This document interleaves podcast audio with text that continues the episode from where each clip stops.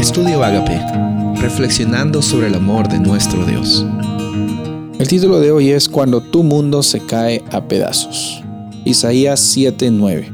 Si vosotros no creyereis, de cierto no permaneceréis. No, en el versículo número 9 nos menciona de que eh, un poco de una forma eh, interesante, si es que no creen, no van a permanecer. Pero vamos a transformarlo en algo positivo. En otras palabras, si crees, vas a permanecer. Sobre todas estas circunstancias, me gusta que en el versículo 1 hubo una declaración de que iba a haber un problema muy grande por, por parte de Siria y de Israel, porque se unieron para atacar a, Judá y al rey Acaz. Iba a haber un problema muy grande, los querían asustar, los querían destruir, los querían sacar de su estabilidad. Sin embargo, aquí encontramos algo increíble.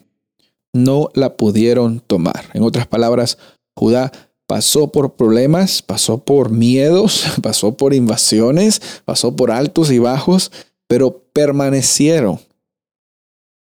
¿Qué es lo que tú haces cuando sientes que tu mundo se cae a pedazos?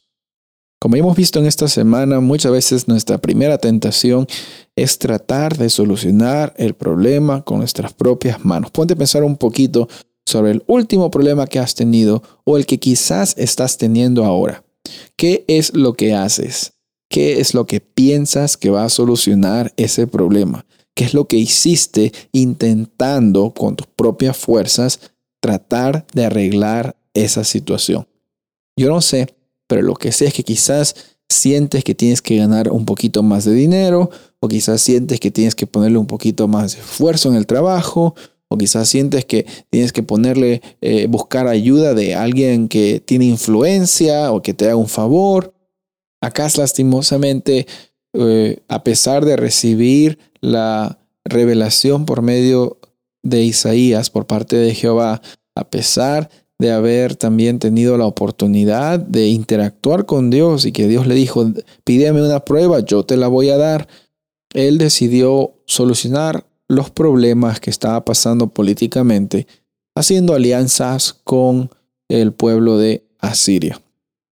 Y cuando nuestro mundo se cae en pedazos, cuando sentimos que estamos acorralados por los diferentes ángulos, los diferentes ámbitos de, de, guerra que estamos nosotros, ¿no? sea espiritual, sea física, sea material, sea profesional, no sé cómo quizás a veces tú has sentido un ataque de diferentes frentes en tu vida y has sentido que como que ya te van a destruir. Recuerda lo que vemos y hemos leído en este versículo 9 de Isaías.